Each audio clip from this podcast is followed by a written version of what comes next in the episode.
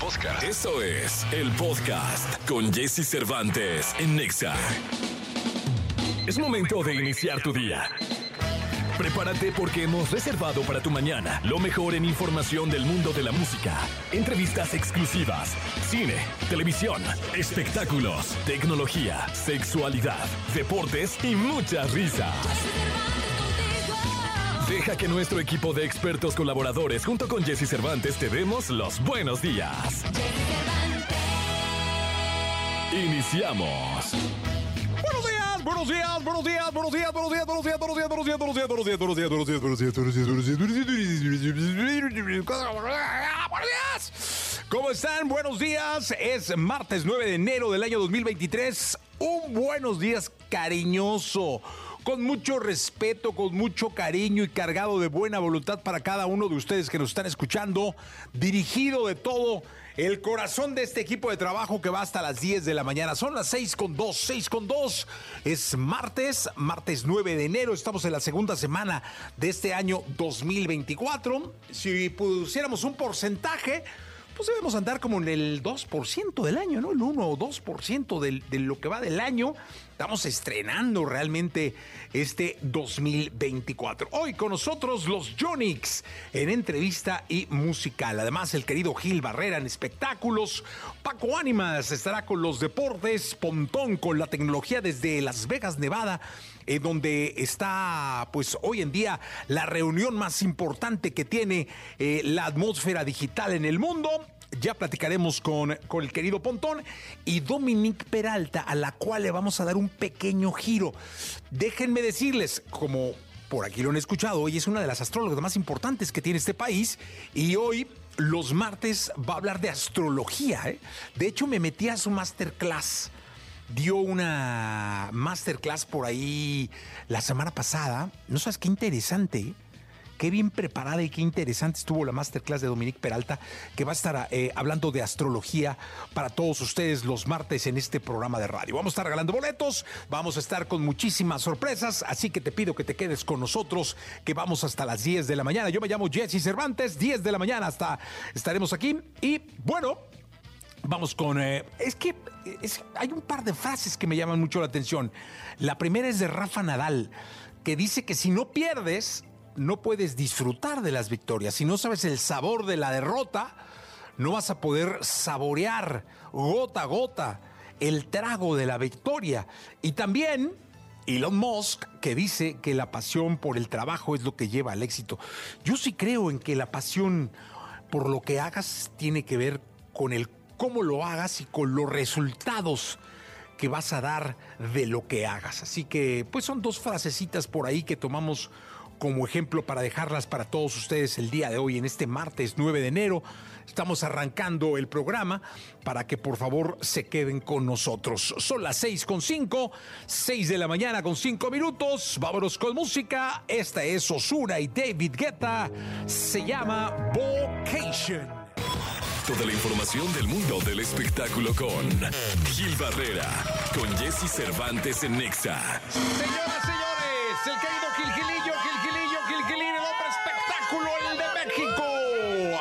este martes, martes 9 de enero. Querido Gil Gilirillo, ¿cómo estás? ¿Qué nos cuentas? Felices de, escucharte. Tengo que reconocer algo, querido Gil Gilillo. Eres el hombre de la nota. Un, nuestro querido público, un día llega Gil el año pasado y me dice, oye, que fulanito de tal, bueno, voy a decir el nombre, que Guillermo Rosas ya no es manager de RBD. Y yo le digo, no, hombre, Gilillo, ¿cómo no? Claro que sí, no sé qué, mando a investigar según yo. y, no, sí, este, no, pues que sí, que no pa- pasa nada, ¿no? Y Gil me dice, no, pues yo sé que no. Bueno, vuelve, ya pasan que una semana, unos días, y me vuelve a decir en la mañana, oye, me confirman que ya no es manager de RBD. Y yo todavía, no, hombre, Gilillo, ¿cómo crees mi compa? Pues ya no es manager de o sea, sí, es, sí era, o sea, y pasó justo cuando tú me lo dijiste. Ahora ya investigué bien. Este, de hecho, hablé con él. Bueno, man- mandamos un mensaje. Como siempre, yo creo que cuando tienes a un amigo hay que expresarle tu amistad en las buenas y en las malas, ¿no? Yo le expresé mi amistad al querido eh, Guillermo Rosas. Su respuesta fue, la verdad no se defiende, sale a la luz. Este, eso fue lo que me dijo. Eh, y ya no es manager de RBD. No, ya no. Este, de hecho, la última. Gil, mis respetos, ¿eh? No, hombre, mi Mis respetos, mi querido Gil Gilillo. Pues ya ves, ahí se va encontrando gente que nos pasa los chismes en tiempo y forma. Ahora sí que sin albur me la mataste. este, en este espacio hablamos de la importancia y la relevancia de Guillermo Rosas en, en, esta gira de RBD, en sí, este no, totalmente. La verdad es que sí fue una persona que se enfocó. Hoy, pues como, como pasa siempre, mi Jessy, cuando tú tienes el, el, el poder de algo, pues todo el mundo te venera, te saluda, te, y cuando ya no lo tienes, por la causa que sea, bueno, hasta te escupen, ¿no? Básicamente, ¿no? Te desprecian y dicen, no, es que tú hiciste las cosas mal. Pues la neta lo hizo lo hizo bien. como lo haya sido, ahora sí que haya sido como haya como sido. Haya sido. Él lo hizo y ahí está la máquina de hacer dinero que hoy es RBD y de la que se están disfrutando muchos, porque la neta esto revivió a Dulce María, esto revivió a Maite, esto revivió a todos.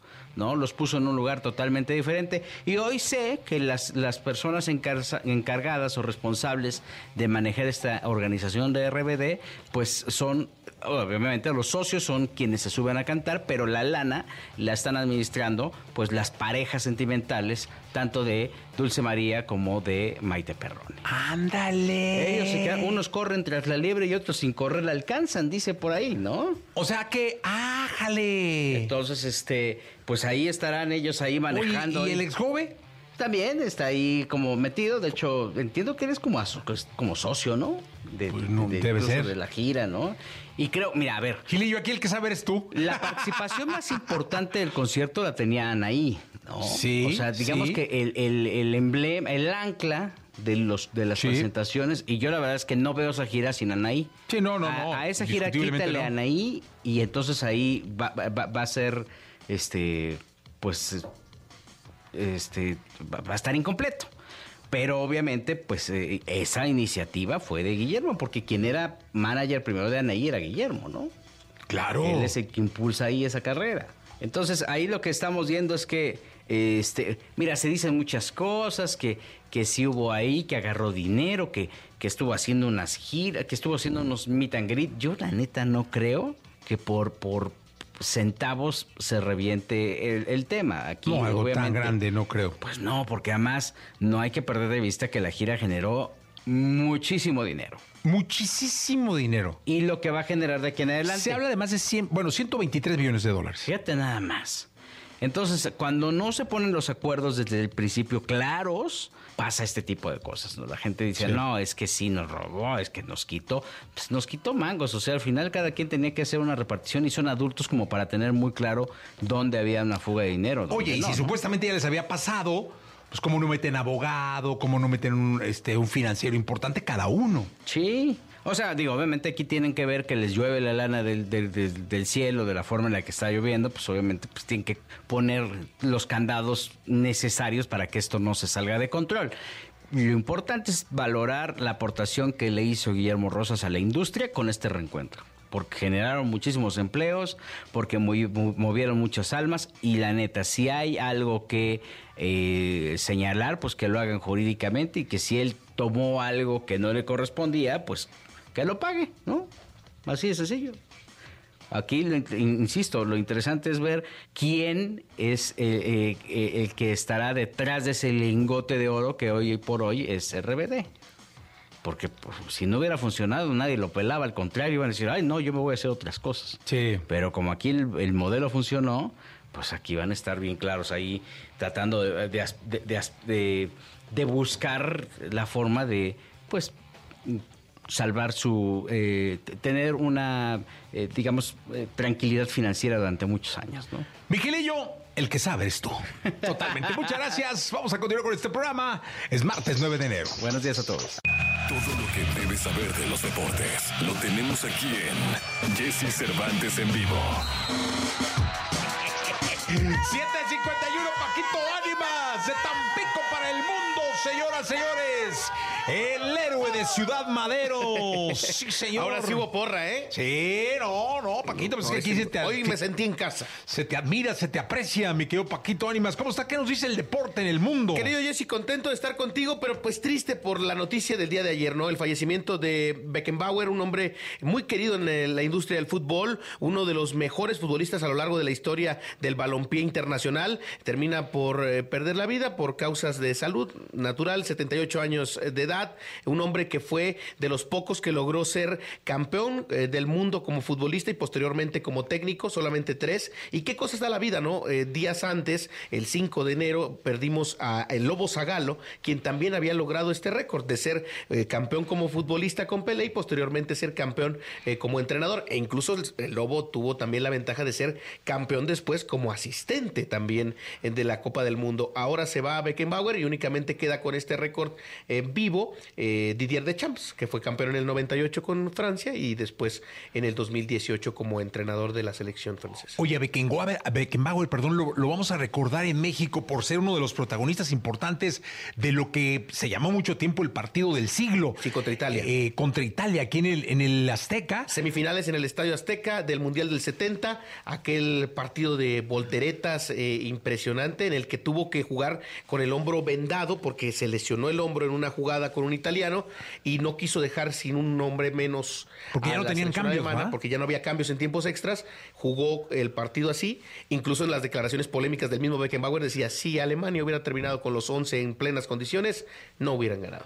Y se vio, Italia se desgastó demasiado con Alemania y después Brasil lo goleó en aquel Mundial de 70. Pues ahí está, ese, fue Be- Beckenbauer.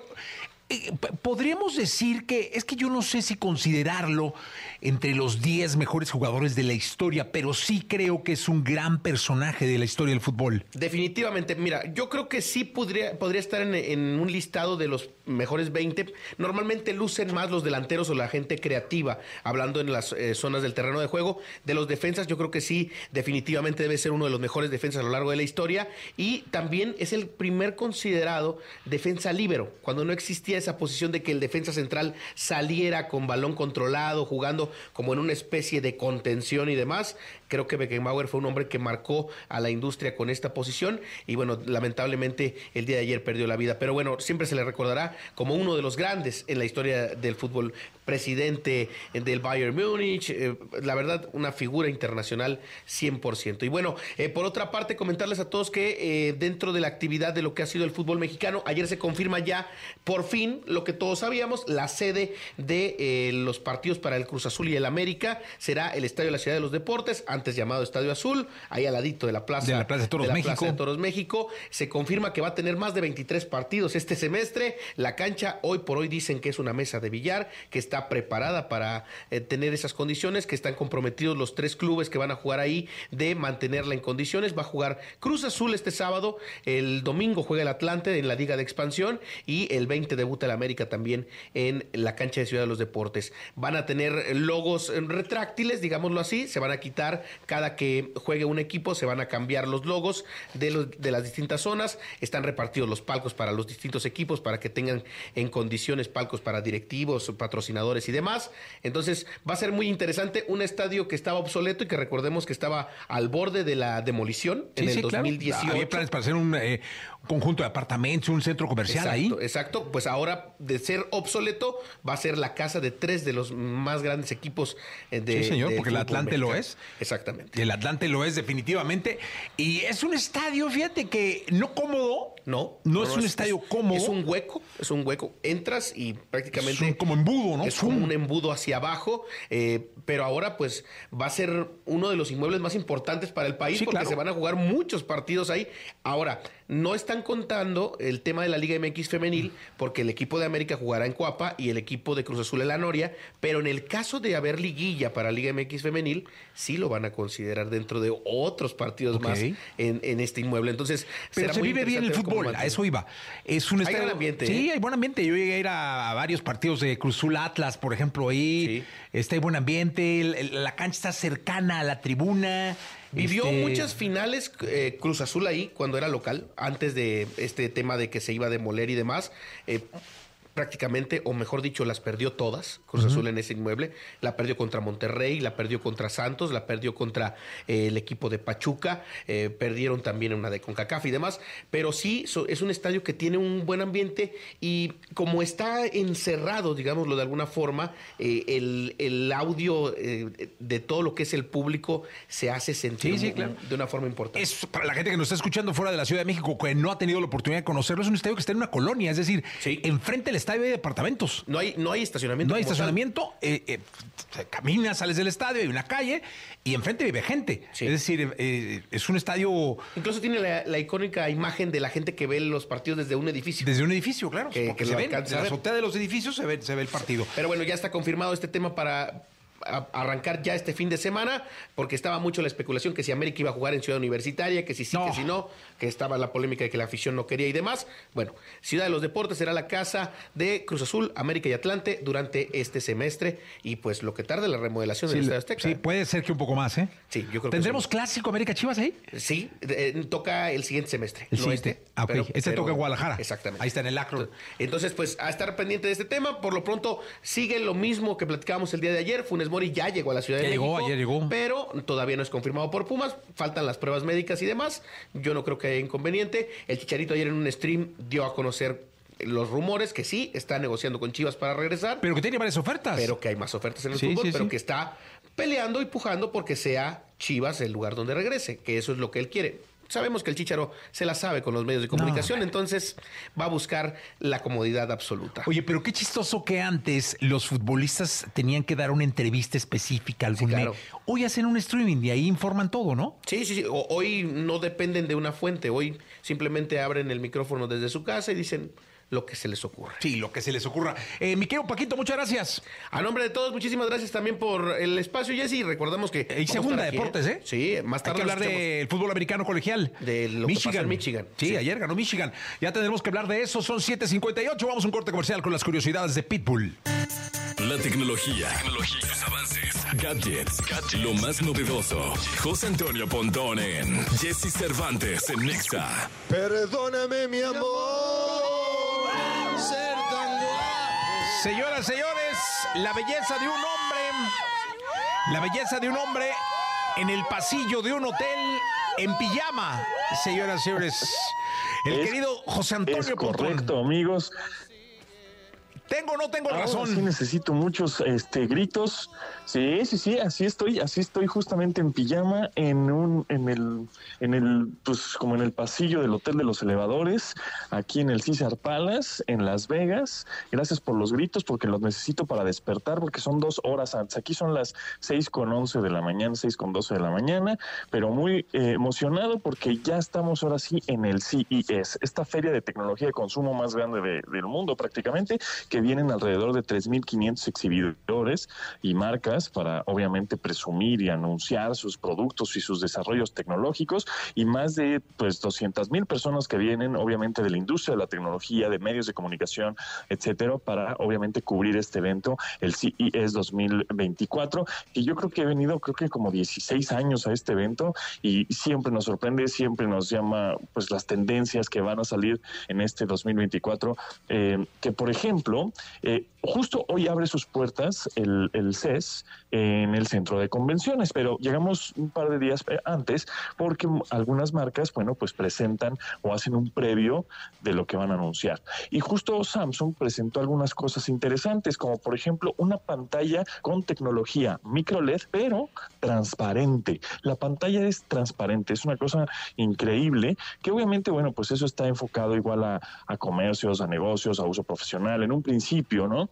Este, porque pues igual ahorita no hay muchos contenidos, series, películas, videojuegos, qué sé yo, que se puedan ver en una, en una pantalla transparente, pero de verdad esa, esa tecnología se ve espectacular y más porque, bueno, pues igual no es que tengamos este 2024 una pantalla transparente en nuestras casas, pero este, los vamos a, vamos a estar viendo, por ejemplo, imagínate esa tecnología aplicada al parabrisas de tu coche o a un ventanal de tu casa o no sé, ¿no? A los vídeos que te encuentres por ahí. De verdad, eso está increíble. Y por otro lado, también la marca coreana Samsung anunció, esto, esto sí va a estar en México disponible durante el año, todavía no sabemos la fecha exacta, pero este, ni el precio, pero está interesante. Se llama Music Frame y digamos que es un portarretratos, un marco de fotos cuadrado Em, de un tamaño pues mediano, en el cual además de ver una fotografía impresa, digamos que tú puedes personalizar, puede, ese marco es una bocina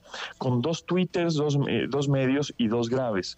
¿Para qué? Además de una bocina que te puede eh, con la que puedes escuchar música, por supuesto, en tu sala, en tu habitación, en tu cocina, puedes sincronizarla con tu televisor, con tu pantalla y tener un sistema envolvente de audio, ¿no? Puedes sincronizar hasta cinco marcos de fotos o music frames o, bocinas portarretratos, llamémoslo así, para que además de que tu decoración, el diseño de tu, de tu casa, la arquitectura, pues no, pues no se vea fea con una bocinota, sino con un portarretratos que además es bocina y que se oye espectacular. Eso, eso está muy, muy interesante. Y todo está relacionado con inteligencia artificial, por supuesto, ¿no? Es la tendencia, es, todas las marcas van a hablar de inteligencia artificial y eh, la inteligencia artificial ya va a estar integrada, por ejemplo, en los televisores. Entonces, por ejemplo, te, quieres ver una serie, no sé, una serie vieja o una ochentera, la isla de Gilligan, por ejemplo, o este o qué será em, El Crucero del Amor, o Cantinflas, qué sé yo, películas o series viejas de los 80, ¿no? Por ejemplo en 4.3, es decir, un, formato cuadrado, un formato pues viejo que se ve la imagen así medio pixeleadona, fea, ¿no? Deslavada. Bueno, pues lo que va a hacer la inteligencia artificial con nuestros nuevos televisores y este nuevo procesador es que va a escalar la imagen, ¿no?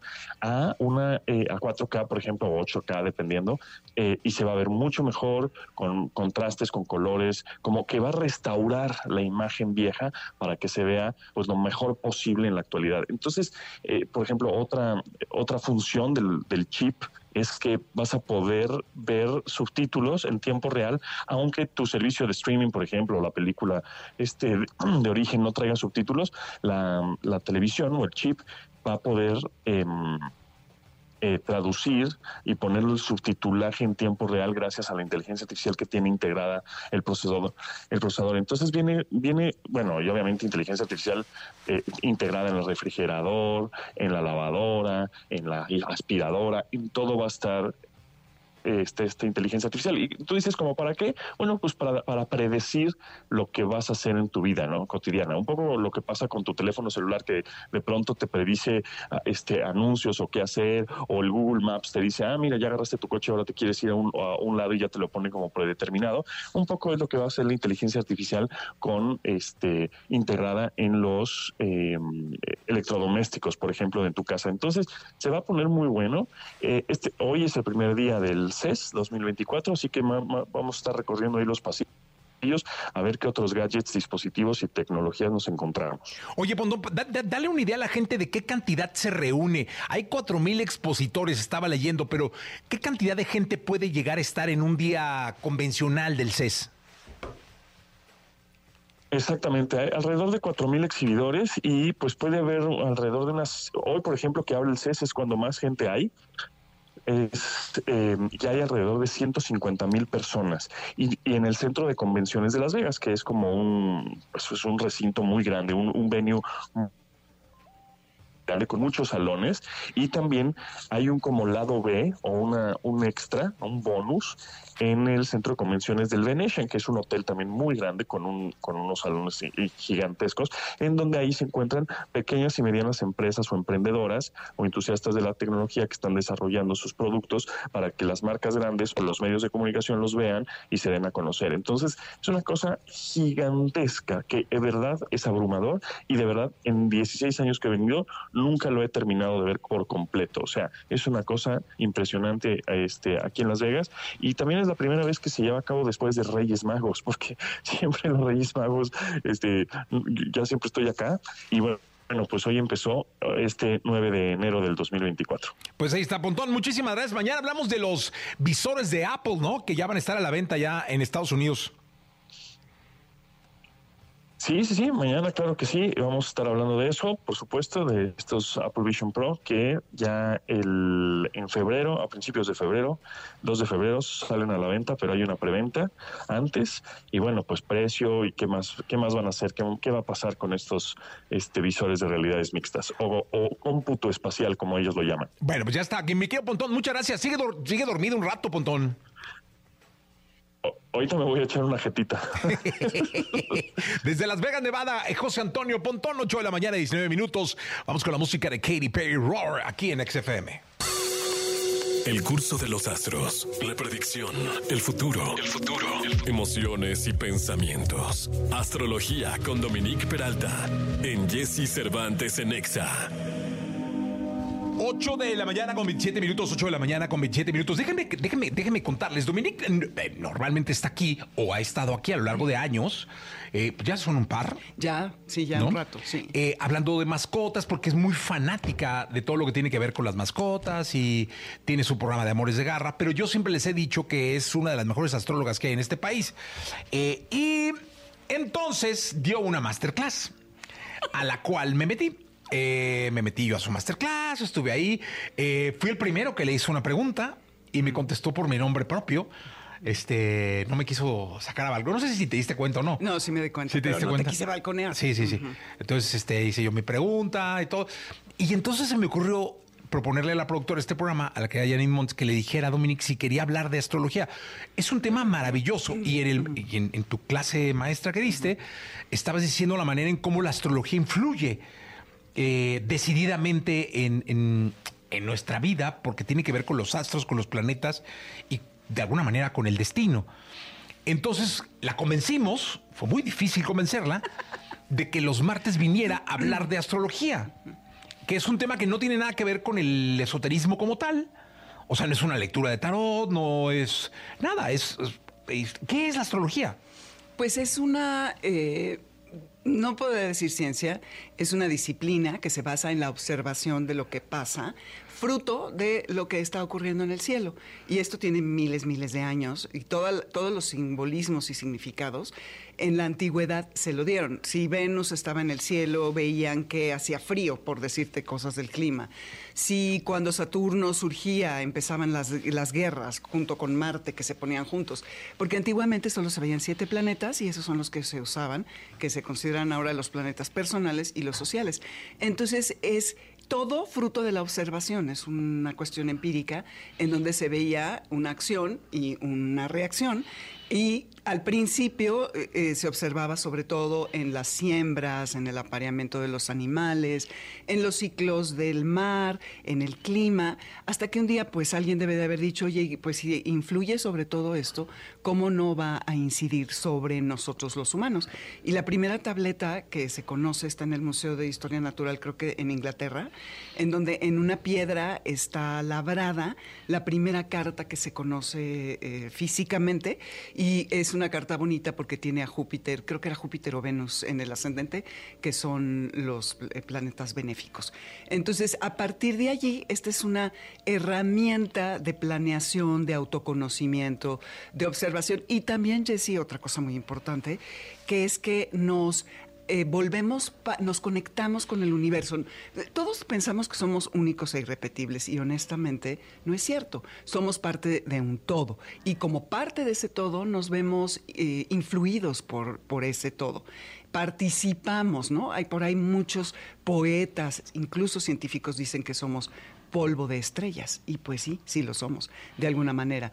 Y al participar de todo esto, pues traemos las cualidades de lo que sucede arriba.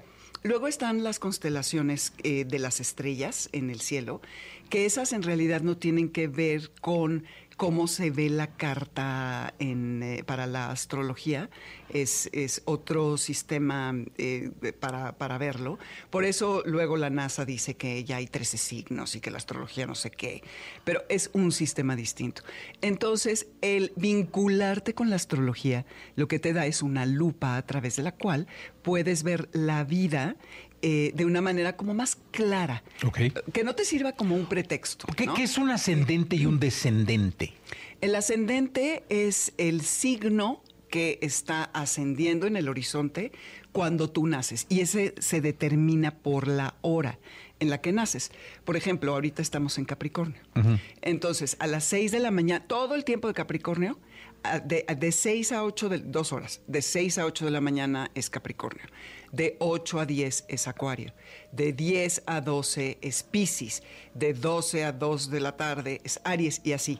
Luego, cuando viene Acuario, empiezas a las 6 de la mañana con Acuario y así te vas cada dos horas moviendo y así puedes saber el ascendente. O sea, yo soy Tauro, por ejemplo, Ajá. y, y debo tener un ascendente. Sí, exactamente, que si Cáncer. no cáncer, Sí. es ascendente cáncer. Esto simbólicamente de lo que te habla es de la manera en que tú te presentas al mundo. Lo primer, el primer golpe que das, incluso físicamente, describe al- a la persona de alguna manera y qué- qué es lo que, cómo se relaciona con el exterior.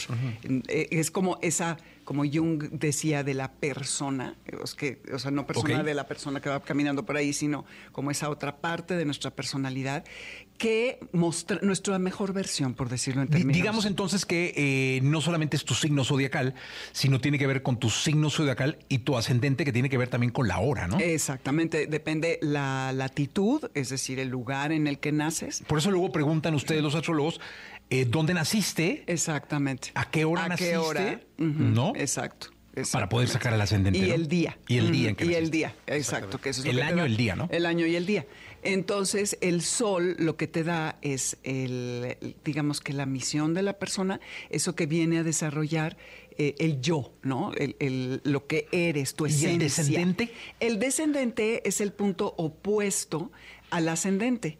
Entonces es la casa 7. El- la carta está dividida en 12. Eh, 12 espacios que miden 30. Todo es matemático calculado, ¿ok? Entonces empiezas por decir que empecemos en el grado 0 al 30, luego del 30 al 60 y así sucesivamente. Cada signo vale 30 grados y sobre esos espacios, que serían las casas, se van ubicando los planetas. Hay efemérides que están basadas eh, científicamente en las posiciones que tienen y tendrán los planetas. O sea, tienes efemérides de aquí al 2050 y tú puedes abrir ese libro y ahí ves. El 25 de marzo de 2029 a las 7 de la noche, cómo van a estar los planetas. Y ahí viene una lista, o sea, son unos libros bastante aburridos, pero importantes porque ahí están las posiciones de los planetas. Y todo se hace a- hoy en día a través de programas que te calculan todo con las fórmulas rapidísimo, porque Claro. hacerlo a mano es Sí, los complicado. algoritmos ya deben haber avanzado Sí, no, no, de una manera brutal. Cuando yo empecé a estudiar, mis maestros lo hacían a mano con la calculadora esta de ingenieros, ya sabes, porque es el coseno de la tangente entre la no sé qué, no manches, ¿eh? O sea, gracias a Dios que ya. y ahora Este, los algoritmos hacen todo. Sí, tú picas Jesse Cervantes, tal, tal día, tal hora, tal lugar, plic, y te En, sale. en tu masterclass diste dos, dos páginas de internet donde puedes hacer tu carta astral. Exactamente. Que luego hice la mía y no la entendí. O sea, dije, ah, qué bueno, ya hice Qué mala maestra tengo soy, dos ¿eh? cartas. No, no, es que bueno, ya después ya le explicaste, pero de pronto te sale la carta astral. Aparte me equivoqué en la hora. Ajá, ajá. Entonces yo de pronto dije, no, esta no es. Esta no es porque no soy Leo, soy Exacto, cáncer. soy cáncer. De ascendente. sí. Pero es bien interesante el tema. Y ahora, eh, el tema de hoy eh, que, que vamos a, a- a desarrollar con, con, con Dominique, eh, mi querida Dominique, es ¿cuál? Pues la luna nueva en Capricornio, que es, digamos que el inicio formal del año. Todos los meses, el universo eh, nos. Para la astrología, ¿el año inicia el primero de enero? No, para la astrología inicia con el equinoccio de primavera. Ajá, el 21 de marzo. Sí. Porque es eh, cuando inicia el ciclo de la vida y es Aries, por eso el primer signo zodiacal. Ok. Entonces, calendario es ahorita el primero de enero, pero para la astrología es con el equinoccio de primavera. Ok. Entonces, es. em, todos los años, que diga, todos los meses tenemos dos oportunidades para cerrar ciclos y para iniciar. Cerrar con la luna llena, iniciar con la luna nueva. Digamos que es el volumen que hay en el, en el universo. El volumen cuando hay luna nueva es estridente, es a todo, es la culminación, es terminar. Y es eh, como hacer toda este conteo, esta reflexión de, de por lo que hemos pasado. Y la luna nueva está bajo el volumen. ¿Por qué está estridente y por qué el volumen es alto con la luna nueva? Porque hay muchísima luz en el cielo. Cuando es, eh, eh, perdón, luna llena. Cuando es luna nueva, hay mucha oscuridad. Y eso invita a ir más hacia adentro y entonces puedes eh, pon- proponerte cosas, es iniciar tus ciclos. Vienes de hacer toda tu revisión y entonces siempre vamos a tener una luna llena y una luna nueva. Sí, claro. Estos son momentos que es importante el poder eh, saber qué es lo que qué está terminando y qué está empezando.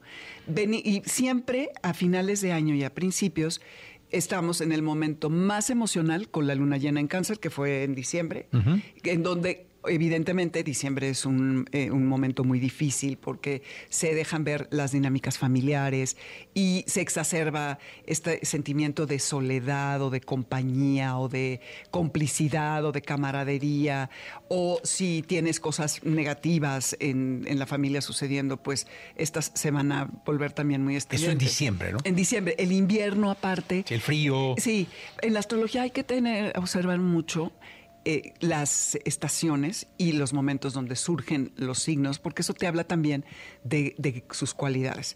Y entonces iniciamos el año con una luna nueva en Capricornio, porque estamos en el signo de Capricornio todavía hasta el 21, 22 de ¿Eso es bueno? Eso es bueno porque, a ver, Capricornio, ¿conoces Capricornios?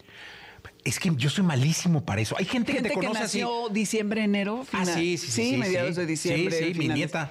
Ah, tu nieta, ok. Sí. Bueno, por ejemplo, ¿qué edad tiene tu nieta? Eh, tres años. Tres, ah, bueno, todavía no. Va a cumplir cuatro. O 10 sea, de, sí, de- 10 de enero, creo. seguramente se le, se le empieza a notar.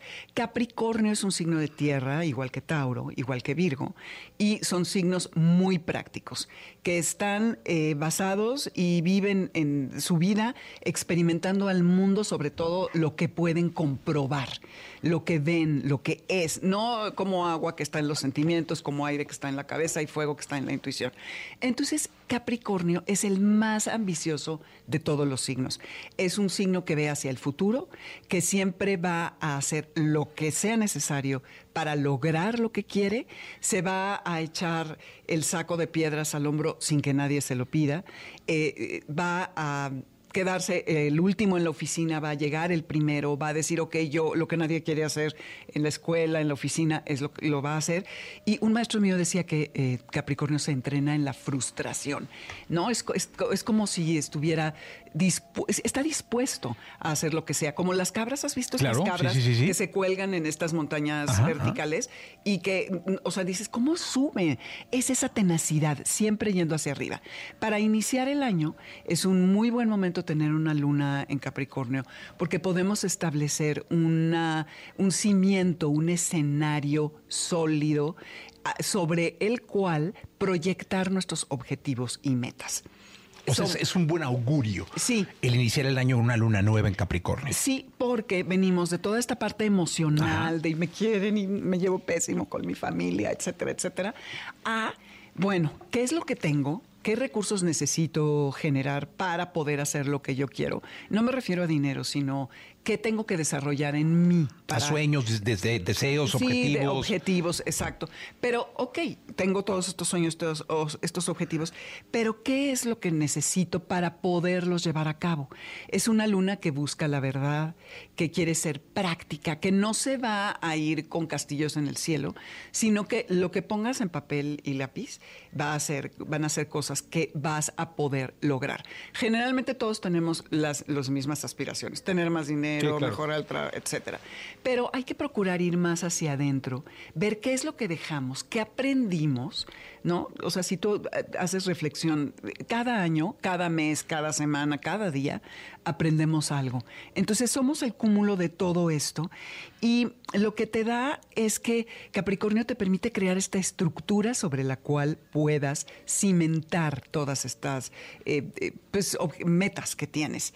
Y esto nos da una visión práctica. Ahora, luego van pasando... La influencia de las lunas tanto llenas como nuevas, dura dos semanas. Ahorita inicia la luna nueva en Capricornio y lo que iniciamos ahorita va a terminar en seis meses con la luna llena en Capricornio. Ahí se completa el ciclo. Ok. ¿Ok? Y así con cada luna nueva y llena. Las llenas estamos terminando seis meses de trabajo. Entonces, cada mes tenemos distintas misiones, por así decirlo. O sea, digamos que si tú tienes un objetivo, un deseo, un sueño, es un muy buen momento para ponerlo en lápiz. Y lo digo lápiz porque no es que escribirlo con los pulgares, en lápiz y papel. Y es un buen momento para trazarte la ruta y en seis meses, si no lograrlo, llevarlo muy avanzado. Exactamente, exactamente. Porque lo vas a hacer desde ese lugar que es el compromiso. O sea, no nada más voy a decir, ay, sí, quiero bajar de peso, sino como que tienes la, la garra para poder llevar a cabo lo que necesitas para bajar de peso, para eh, mejorar, llegar temprano, no sé, estoy diciendo pura tontería, eh, a No, tu no, no. trabajo, el emprender ese negocio que quieres hacer, además de tu trabajo a lo mejor, o lo que, mejorar tu relación, tener más comunicación con las personas con las que convives, ser más claro en lo que dices, en fin, cada... Ay, ya estoy destruyendo los micrófonos. no importa, aquí ponemos otros. Ok, Todo sea por la astrología. Ya ven, todo Dominique, sea por no pasa me estoy emocionando ya destruyendo el inmueble, pero bueno. Entonces, eh, te sientes porque estás determinado, estás motivado para poderlo hacer. Y Capricornio genuinamente te ayuda a eso. Entonces, tenemos que, eh, la lección que nos da Capricornio podría ser, es sí se puede. Entonces, y yo lo, la pregunta que les diría que se hagan en este periodo sería, ¿qué estás dispuesto a hacer para lograr lo que quieres? Pero de verdad, ¿eh? No de hay en el papel y sí mis resoluciones de año nuevo, sino realmente, ¿qué estás dispuesto a hacer? Sí se puede, pero ¿qué estás dispuesto a hacer? Pues qué buena reflexión nos dejas. Dominique, eh, ¿dónde te pueden localizar? En Dominique Peralta, en Twitter, y en, en Instagram estoy como Dominique Peralta y ahí es donde hablo de astrología. Oye, luego deberías de subir tu masterclass, caray. Está muy buena. Sí, la tengo en Vimeo. Es que la puse con caducidad, Ajá. pero creo que tengo, ay, ya sabes, la tecnología y yo, Sí, como sí. hablábamos, no somos Sí, muy amigas. No, no son muy cuates, pero luego te ayudamos, Dominique. Gracias, mi querido Luego te ayudamos. 8 de la mañana, 43 minutos. Vamos con buenas noticias. Toda la información del mundo del espectáculo con Gil Barrera, con Jesse Cervantes en Nexa. Bien, llegó la segunda de espectáculos. Está con nosotros el querido Gilgilillo, Gilgilillo, Gilgilillo, el hombre espectáculo de México. Mi querido Gilgilillo, ¿qué nos cuentas? Oye, mi Jessy, fíjate que Javier Carranza, el costeño, ah, que es un cuate que Estuvo siempre... mucho tiempo en el programa. Sí, estuvo, sí, formaba Sí, sí. parte de, de los colaboradores, es amigo de la casa, ¿no? Sí, sí, sí, sí. Este, y, y ahora está haciendo una. eh, a, propósito de este tema de la devastación en Acapulco por, causada por el huracán Otis, eh, está, me- eh, eh, metió una. Pues eh, dentro de su monólogo de comedia, metió una parte de esto de la reacción social, de cómo se comportó la gente, pero la verdad si algo tiene eh, Javier es que sabe con inteligencia cómo tejer los temas sociales, por muy dolorosos que sean, dentro con, o con la comedia, ¿no? Sabe cómo entretejerlos y la verdad es que eh, quienes han escuchado esta eh, rutina que tiene el costeño, dicen que está perfectamente bien escrita. Probablemente habrá quien se sienta, se sienta aludido. Él fue víctima, ¿no? Perdió su casa, perdió este, su familia también, tuvo un problema muy grave con, con eh, familiares cercanos que eh, estuvieron desaparecidos unos días. Y, y creo que esto, el haberlo vivido, le da cierta licencia para hacer una crítica social este, y tener los elementos para pues exponerlo en una rutina de comedia, ¿no?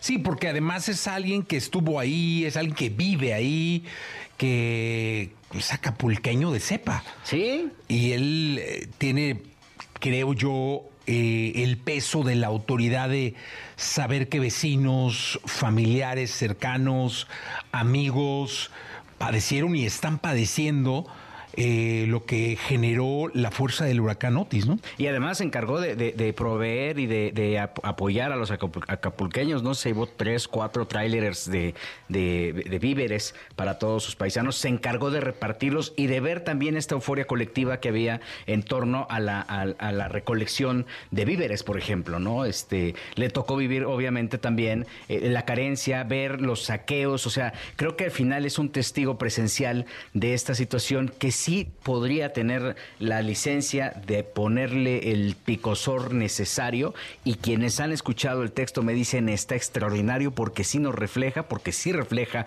a los mexicanos, pero sí refleja a los acapulqueños. Platicando yo con él cuando recién pasó todo este tema, le comenté, oye, ¿qué, necesitas? Y me dijo, pues un carpintero. Porque resulta que nadie quiere trabajar. ¿Qué pasó? Que eh, en, en diciembre dieron esta ayuda para todos los damnificados, dinero en efectivo, 8 mil pesos me parece, y algunos en seres domésticos, estufa, eh, alguna cosa Sí, como sí. para armar la casa. Y este esta gente que lo recibió, que regularmente eran herreros o carpinteros, pues dijeron, yo ya tengo resuelta mi Navidad. Llámenme, en- eh, llámenme en enero y a lo mejor voy a trabajar con ustedes. Y a esto se enfrentó, este, eh, tuvo que buscar vidrio, cancelería para, para su casa y para las casas que estaban afectadas por parte de, su familia, y pues lo padeció eh, terriblemente. Entonces creo que valdrá la pena echarle un ojo, hacer una revisión y una introspección, también un ejercicio de introspección ante un discurso que hoy por hoy también refleja una de las tragedias más grandes que ha vivido el puerto de Acapulco. Pues Miquel Gil, le mandamos un abrazo al costeño a toda la gente de Acapulco, que pronto eh, siga, más bien que siga avante esta recuperación que hemos visto que va avanzando Sí. eh, y que pronto llegue para todos. Gil, nos escuchamos el día de mañana. A paso lento, pero va avanzando. Sí, a paso lento, pero va avanzando. Tienes toda la razón. Nos escuchamos el día de mañana, Gil Barrera. Todo lo que debes saber de los deportes lo tenemos aquí en Jesse Cervantes en vivo. Bien, llegó el momento de la segunda de deportes del día de hoy, este martes, martes eh, 9 de enero del año 2024. Paco Ánimas con nosotros, mi querido Paquito, cuéntanos qué, qué hay que comentar en torno al mundo del deporte y el fútbol americano colegial. Sí, eh, ayer se vivió la gran final del fútbol americano colegial, algo que para los Estados Unidos eh, es la base de lo que hoy es la NFL, eh, sin duda alguna. Y ayer Michigan logra eh, nuevamente un campeonato colegial de forma extraordinaria. Creo que eh, siempre llama la atención eh, el gran ambiente que se vive, porque es como si estuvieras en un partido de NFL. La verdad es que lo, lo que son las fraternidades en Estados Unidos universitarias eh, logran hacer un ambiente increíble. Y ayer Michigan logra colocarse como campeón nuevamente en, estas en estas divisiones. Ganó Washington, ¿no? Sí, le ganó a Washington de una forma espectacular. Y bueno, eh, una, una- un congregado de, de estudiantes que eh, hoy por hoy pueden ser los baluartes del futuro para la NFL. Sí, Entonces, pudimos haber visto ayer al... al- al- nuevos Tom Brady y demás. Eh, creo que eh, siempre es importante seguir de cerca el tema del fútbol colegial. En la primera deportes también se nos pasaba platicar, Jesse, de que ayer, con la llegada de Funes Mori y demás, se da la salida de dinero al equipo de Cruzeiro de Brasil. Ah. Se va de Pumas, el delantero icónico hasta cierto punto de los últimos años de Pumas. Se va el argentino a, a jugar al fútbol brasileño, al Cruzeiro de Brasil y también estar muy pendientes de lo que pase eh, con, con el- los últimos días del mercado de fichajes, porque lo comentamos ayer lo de Quiñones, que hab- hab- habría ofertas que estarían a punto de llegar a América para esta campaña, pero hay otros elementos que quizá no tenemos tanto en el radar que podrían salir de distintas instituciones para, para abordar otros nuevos compromisos. ¿eh? Pues ahí está Paquito Ánimas con la información deportiva.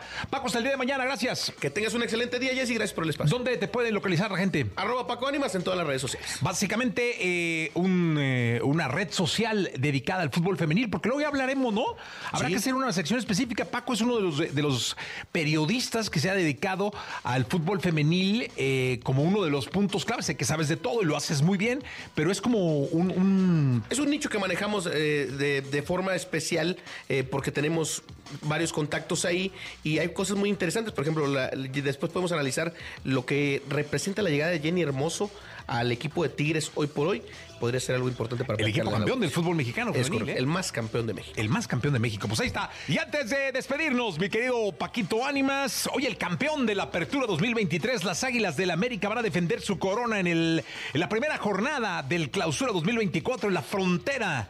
Desde Tijuana, los Cholos recibirán al conjunto de Jardín y tratarán de abollarle la corona a toda costa, ya que en este torneo se tiene que demostrar ya la mano del Piojo Herrera en el conjunto fronterizo, ya que en el torneo anterior se quedaron a nada de entrar a la liguilla, por lo que para este torneo, para buscar darle vuelta a la actualidad del club y congraciarse con su gente. Entra a caliente.mx, regístrate y recibe mil pesos de regalo. Por ejemplo, si le metes mil a que América gana este encuentro, podrías cobrar hasta 1750.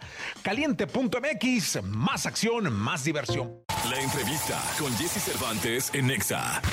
Rudy III.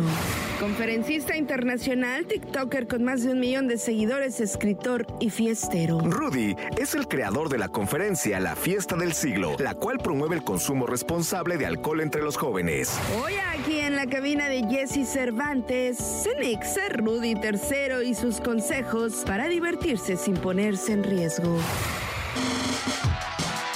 8 de la mañana, 58 minutos. Oigan, qué gusto me da eh, tenerlo en este programa, tenerlo al aire.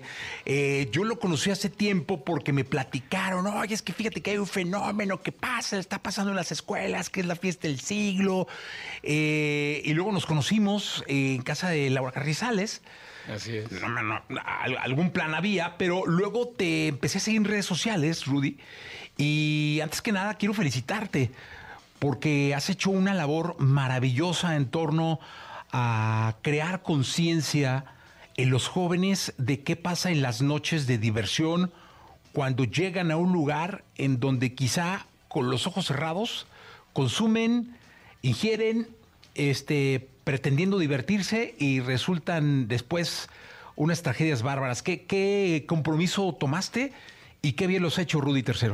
No, hombre, muchísimas gracias. Pues yo encantado. Primero, gracias por invitarme aquí a platicar con todos ustedes. Y dos, sí, tienes razón. O sea, vaya, yo estuve trabajando en antros muchísimos años. Yo veo a los chavos cómo se divierten. Yo tengo hijas que, bueno, ya no son adolescentes, ya están más grandes. Pero esta parte de que van a salir a divertirse, pues así es, es parte del desarrollo. Más que bonito, ¿no? Al ser humano nos encanta la fiesta. Viva la fiesta, señores.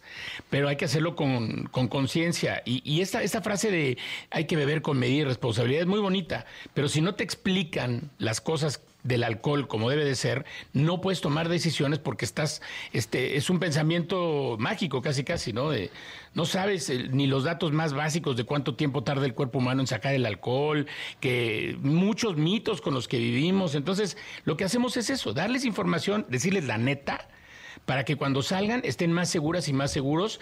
Y yo como papá, pues estoy mucho más tranquilo de saber que mis hijos están más protegidos con esta info, ¿no? Oye, me encantaría que le platicaras al público, porque muchos pueden eh, ubicarla, muchos no. ¿De qué va la fiesta del siglo? La fiesta del siglo es, es un evento, es un show, porque además déjate digo que es una conferencia, pero le dimos la vuelta porque la convertimos en un show, en donde hay un DJ en vivo, rayos láser, cabezas robóticas, stand-up comedy, videos divertidos, todo, en donde hablamos con la gente, no solamente con los chavos, sino también con los papás, de mitos y realidades del alcohol para que puedan tomar decisiones si deciden tomar. Evidentemente, siempre insistimos que los menores de edad no deben de tomar. Y también es un tema con los papás, ¿no? Pero la idea es eso, todo lo que hay alrededor de una fiesta, inclusive les decimos con qué te pueden drogar, cómo te drogan, cómo lo puedes evitar, eh, cómo, cómo puedes reconocer un cometílico en un amigo, en una amiga que se pasó de copas, cómo ayudar a una persona borracha. O sea, imagínate todo lo que puede llegar a suceder en un día de fiesta. De, hablamos de todo eso la cruda, por qué la gente borracha quiere manejar, por qué te quieres pelear, ejemplo, lo que pasó con los chavitos de Puebla. O sea, todas estas cosas que por tomar una mala decisión un momentito puedes echar a perder tu vida para siempre, pues de algo que iba a ser padre, ¿no? Porque pues íbamos a una fiesta. Oye, a ver, acabas de tocar un tema eh, bien importante que a muchos nos, nos, pasó, eh, a muchos les va a pasar, a muchos les acaba de pasar, y es este tema de cuando estás con un amigo que por tomar pierde la conciencia. Y se te cae y no, pues tú, tú andas jarra. Y no termines por darte cuenta si está desmayado, si así es la peda, este, no, no sabes, este, por ahí alguien te dice, no, pues que le pongan glucosa, este, ya sabes, ¿no? Para que se aliviane. ¿Qué, qué hacer cuando un amigo se va de esta forma? Es decir, de tanto alcohol, Bulto, ¿no? ¡pum! se hace un bulto y se cae y se duerme o se desmaya. ¿Qué pasa en ellos? Mira, eh, ahí, eso, qué buena pregunta me acabas de hacer. Las personas, ¿cómo reconocer una persona que ya se está muriendo, o sea, que está envenenada por, por exceso de alcohol? Cuando una persona que tomó mucho alcohol se duerme y no lo puedes despertar, esa persona ya está entrando en un coma etílico. O sea, ya tiene tanto alcohol en la sangre que se está desconectando algo en su cerebro que se llama bulbo raquídeo, que tiene que ver con temperatura, latidos del corazón y respiración. Por eso no se despierta. De hecho, si los tocas están helados. Si esa persona todavía tiene alcohol en el estómago, en el intestino, y ese alcohol sigue pasando a su torrente sanguíneo, a esa persona, de verdad depende de lo que tengan todavía de- de cantidad de copas, le pueden quedar horas de vida. Entonces, ¿qué es lo que hay que hacer? Pues hay que llamar al 911. O sea, ya no hay de otra, ¿eh? O sea, los chavos, no sabes cuántas vidas hemos salvado con esta información. De chavos que han reconocido eso en sus amigos y hablaron al 911 y le hablaron a sus papás y llegó la ambulancia y llevaron al chavo de que a tiempo, ¿eh? O sea, porque tengo historias de que los médicos han salido y han dicho ahí en urgencias, ¿quién trajo este chavito? Ah, nosotros. Pues acaba de entrar en paro este cardiorrespiratorio ahorita que entró este, a la sala. Que le hubieran tardado tres minutos más y este chavo se va. Entonces, eh, sí es importante. Entonces, si no lo pueden despertar, esa persona ya está verdaderamente en riesgo. No jueguen con la vida de sus amigos. O sea, tomen acción. Oye, y también el, el- esto conlleva a estar siempre consciente de- de que siempre te van a insistir o de manera factible por tu nivel de alcohol vas a insistir. Es decir, ves a alguien muy mal y le insistes, es decir, oh, échate otra, ya la última, güey, no, ándale. Y es cuando, ¡pum! Sí, sí. Y luego nadie tiene la culpa, ¿no? Luego, no, oye, se cayó el güey, quién sé qué pasó. Este, no, debe estar dormido. Y, y tratas de no hablar a su casa y de no hablar a su familia, ¿no? Sí, sí. Eh, ¿por, por qué se insiste? Pues lo que pasa es que, a ver, la primera parte del cerebro que deja de funcionar correctamente cuando estamos pisteando es la corteza prefrontal. Esa parte del cerebro tiene que ver con eh, toma de decisiones, planeación y medición de riesgo. Entonces, esa es la primera cosa, por eso empezamos a hacer tanta tontería. Pero entre más tomas, menos funciona esa parte. Y entonces llega un momento en el que ya no mides absolutamente ningún riesgo. Entonces ya tú ya no te estás dando cuenta que la persona que está enfrente de ti está demasiado tomada y para ti ya es un juego. No, échate otra, échate otra, ya no puedes ni hablar bien, pero ahí le estás dando de tomar al otro porque ya no estás dándote cuenta que sí, pues esa persona ya está metida en un problema. Claro. Ya no medimos el riesgo. Entonces, por eso es que nos aventamos a hablarle a las chavas de enfrente, ya te vale gorro, o sea, ya hacemos mucha tontería. Pero sí, inclusive muchas veces dicen, ah, pero yo no te puse una pistola en la cabeza para que tomaras, ¿verdad? Porque al día siguiente te enojas con tus cuates. Pero pues es que esos son acuerdos que hay que hablar desde antes de salir, porque si quieres hacer acuerdos cuando ya estás borracho, cuando ya estás en la peda, ya no jala, ya, Ya porque no. así ya no, ya no estás pensando claramente. O sea, yo lo comparo en las conferencias, en los shows con los chavos, les digo, es como una computadora, cuando no sirve el software, o no, este, pues ya no sirve, ya no está mandando bien los datos igual. Oye, y entonces, es- me, me encantó este asunto que nadie lo hace. ¿eh? Yo creo que deben ser muy pocos los grupos de amigos, pero es que es una muy buena propuesta. Hacer acuerdos antes. Antes. Sí, totalmente. Mira, por ejemplo, en cualquier lado puedes comprar un alcoholímetro por Amazon, por donde sea, puedes comprar un alcoholímetro de 300, 400 pesos. Vamos a salir, yo sé que ahora muchos chavos ya utilizan eh, otro tipo de transportes, ¿no?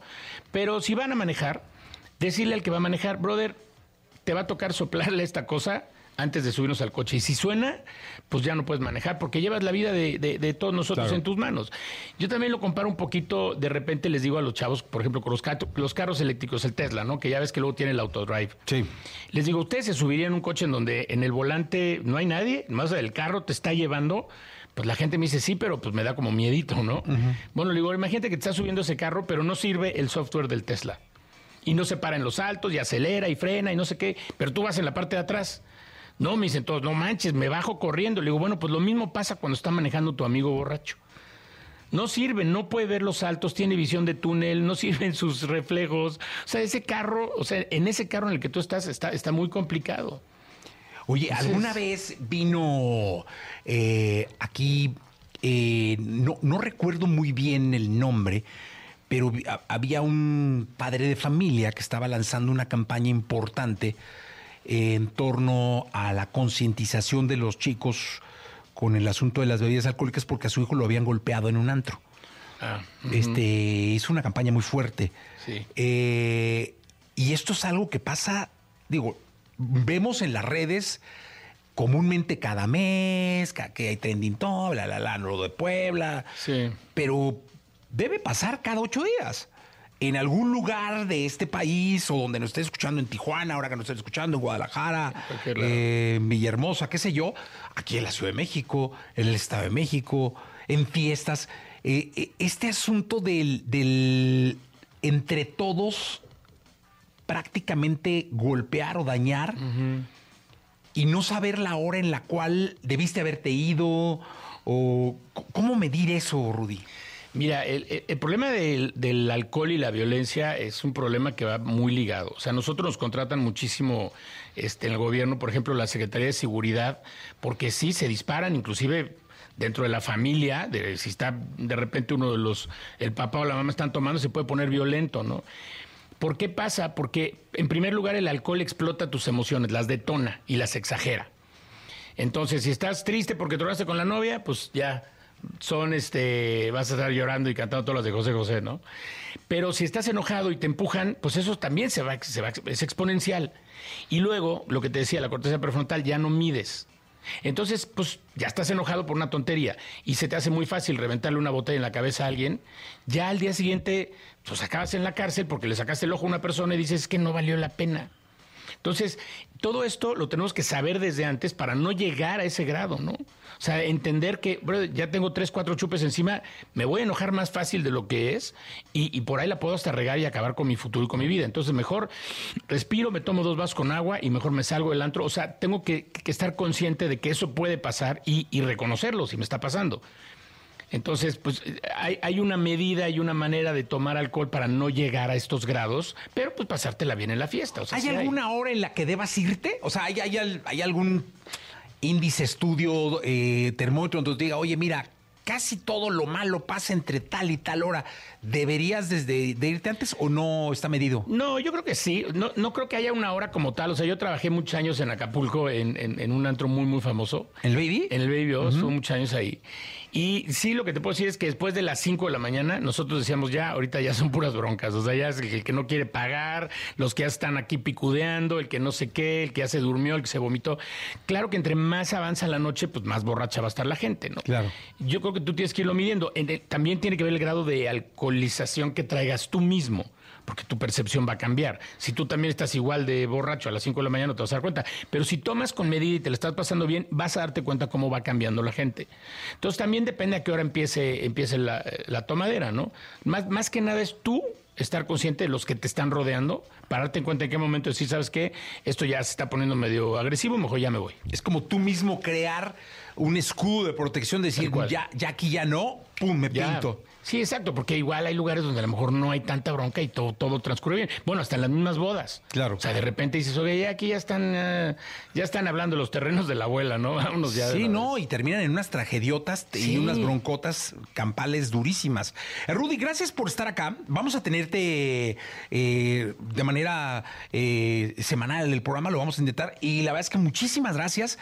Eh, voy a pedirle al público que nos escriba para que te hagan Por preguntas, favor. para que platiquen contigo, que es lo más importante porque hay muchos casos de jóvenes que puedan platicar contigo, de papás, de amigos, eh, de esposas, esposos, y yo creo que tu experiencia va a dejar muchísimo de aprendizaje en este programa. Pues encantado la vida, échenle. Y Y- aquí estoy para responder lo que quieran. Y te pueden localizar en Rudy Tercero, ¿no? Sí, arroba Rudy Tercero F, eh, así estoy en TikTok y en Instagram. Ya está entonces. Rudy, gracias. Gracias a ti. Vamos a continuar. La entrevista con Jesse Cervantes en Nexa.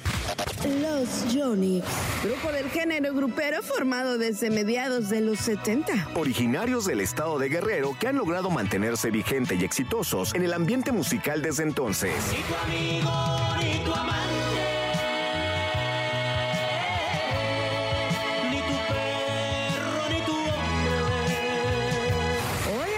con Jesse Cervantes, Cenexa en esta cabina, los Yonix.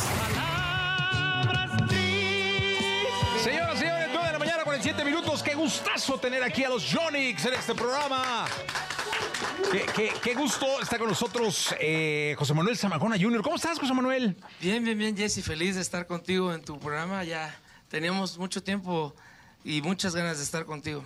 Oye, la verdad es que también a mí me da mucho gusto eh, de los videos que más ha funcionado tanto en Exa como en el programa. Es de la última vez que vinieron, que estuvieron acá. Y qué gusto saber que, que están, primero, que sigue esta leyenda, esta leyenda que hace décadas empezó a llenar de romanticismo, eh, de música, de acordes, de melodía de inspiración a México. Y qué gusto que tomes la batuta, José Manuel. Sí, fue una, una batuta forzada realmente, ¿eh? porque, híjole, jamás nos esperamos la, la partida de mi papá que fuera tan, tan pronto, pero bueno, Dios tiene sus designios. Entonces no nos cansamos de darle gracias a él y a la gente que no nos ha dejado, que ha estado con nosotros, este, siguiéndonos y nos ha cobijado, que creo que es vital, lo más importante de todo esto. Oye, eh, cuéntale, cuéntale al público, José Manuel, esta es, este es una pregunta importante que lo hago, además la hago con muchísimo respeto.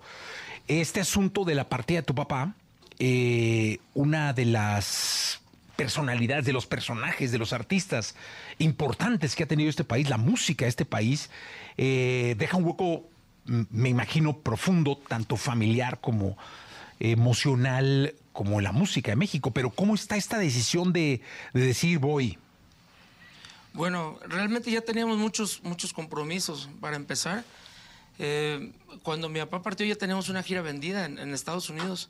Es que tuvimos que, que agarrar la, la- la batuta, o sea, forzoso. O sea, no nos dio, en mi caso, como su hijo, no nos dio chance ni, ni siquiera de, de estar en, ese luto, ¿no? Porque tuvimos que, que empezar a trabajar con mis compañeros. Y bueno, la gente, como te decía, gracias a Dios nos empezó a, a- aceptar y hemos ido creciendo. Hemos ido agarrando este, lo que es esta, esta pauta, pues uno no estaba acostumbrado a ser la cabeza del grupo, entonces he ido aprendiendo con, con el paso del tiempo y, y creo que, que el- el- el- mis compañeros me han apoyado muchísimo para poder lograr todos los, los shows también. Oye, ¿y qué, qué, qué sentiste la primera vez? Híjole, la primera sí estuvo bien difícil porque fue en Oklahoma, me acuerdo, pero todavía veníamos saliendo de, de- de la pandemia, entonces la gente estaba un poquito guardada. Así es que pues el evento estuvo más o menos y dije, híjole, o sea, sí, sí iba a estar un poquito complicado todo esto, ¿no?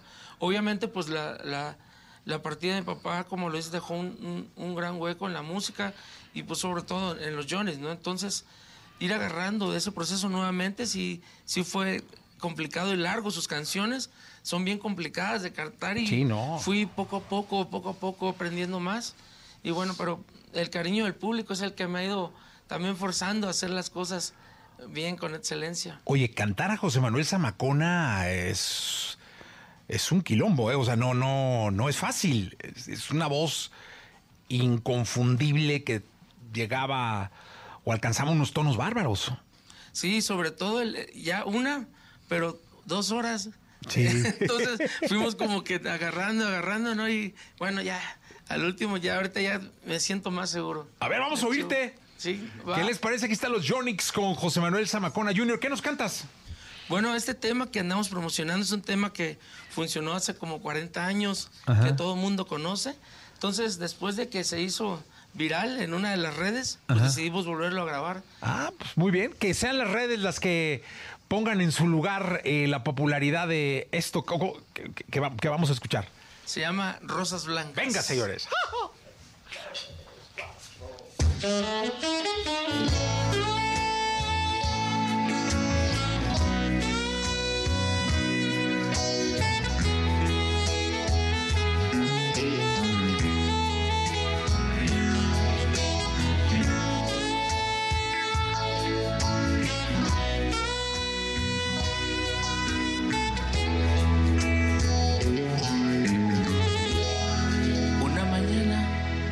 despertar quise abrazarte y ya no estabas. Mira la puerta y te encontré con tus maletas arregladas. sin preguntarte te escuché.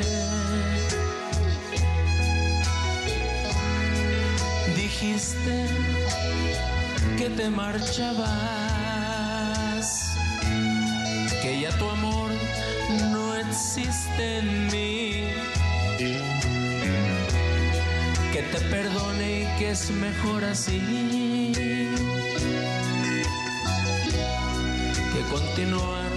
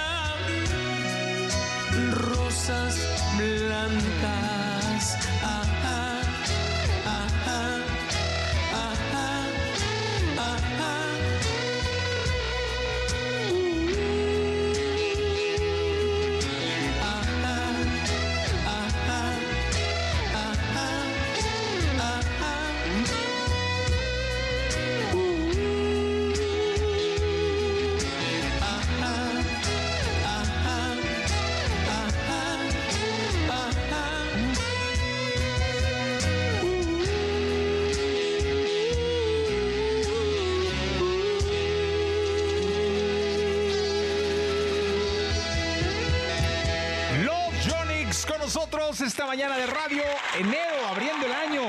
Oye, me imagino, eh, pues mira, los saludan de San Francisco, de Zapopan, Jalisco, de Acapulco, de Catepec, de Puebla, de Matamoros, de aquí de Azcapotzalco. ¡Oh! ¿Cómo los quiere la gente, eh? Gracias a Dios, saludos para todos y bueno, sobre todo a mis paisanos de Acapulco, que ya es que acabamos de Sí. pasar por una situación ahí media complicada. Pero bueno, estamos levantando. Oye, dime una cosa, mucho trabajo este año, me imagino, ¿no? Sí, vamos a empezar bien este 20, vamos a Michoacán y el próximo también mes nos, nos presentamos en Guadalajara en un lugar muy importante y bueno, después hacemos aquí un teatro también en Ah, México. pues qué bueno, me da mucho gusto, trabajando mucho. Sí, gracias a Dios. Qué bueno, me da mucho gusto. Oye, qué bien se escucha, ¿eh? Gracias, José compadre, Manuel, que qué, te qué bien- qué bien se escucha. Oye, ¿qué pueden complacer la mañana de hoy o no? Claro que sí. ¿Sí andan así en plan de, de complacerle a, al Jesse algo o Sí, no? sí, es la que nos ¿Sí? pidan, sí, ¿De veras? sí, ¿Palabras sí. tristes se puede? Va, sí. ¿De veras, de veras? Sí. Ah, pues órale, la escuchamos entonces. Ya casi estamos terminando. Sí. A la mitad, va. Venga. Palabras tristes.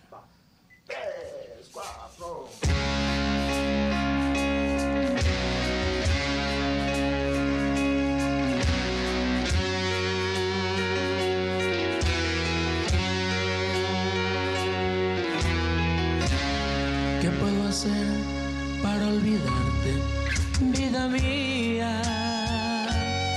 Si tú en mi mente y en mi alma aún estás, la primavera, el sol y las estrellas,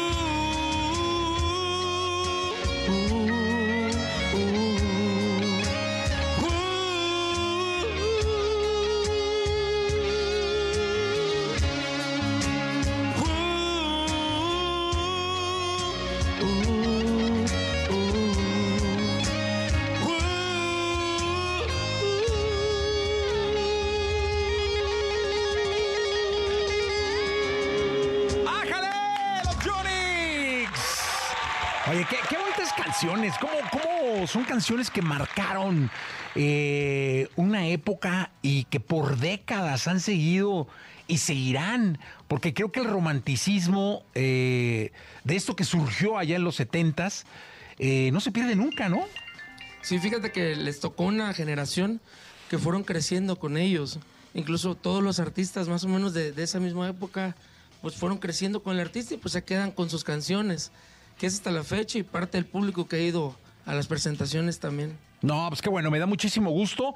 Eh, son las 10, terminamos el programa, pero terminamos con, con los Jonix y me da mucho gusto que estén acá. Bienvenidos siempre. Ahora que vengan a la Ciudad de México, regresen, ¿no? A, a- que vengan al teatro, van a hacer teatro acá en la Ciudad de México, ¿no? Sí, sí, sí, vamos al Teatro Metropolitan ¡Ájale! el 50 aniversario. Es que está ¿Cuándo es, eh? Jessy.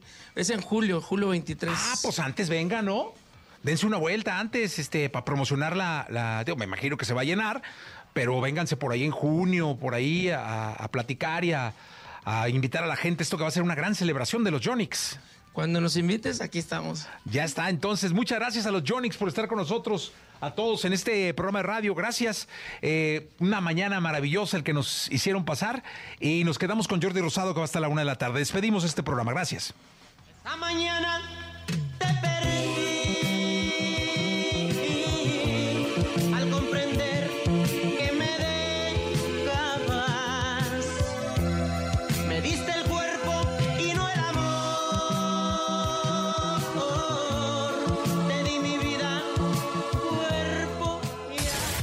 Escuchaste el podcast de Jesse Cervantes en Exa.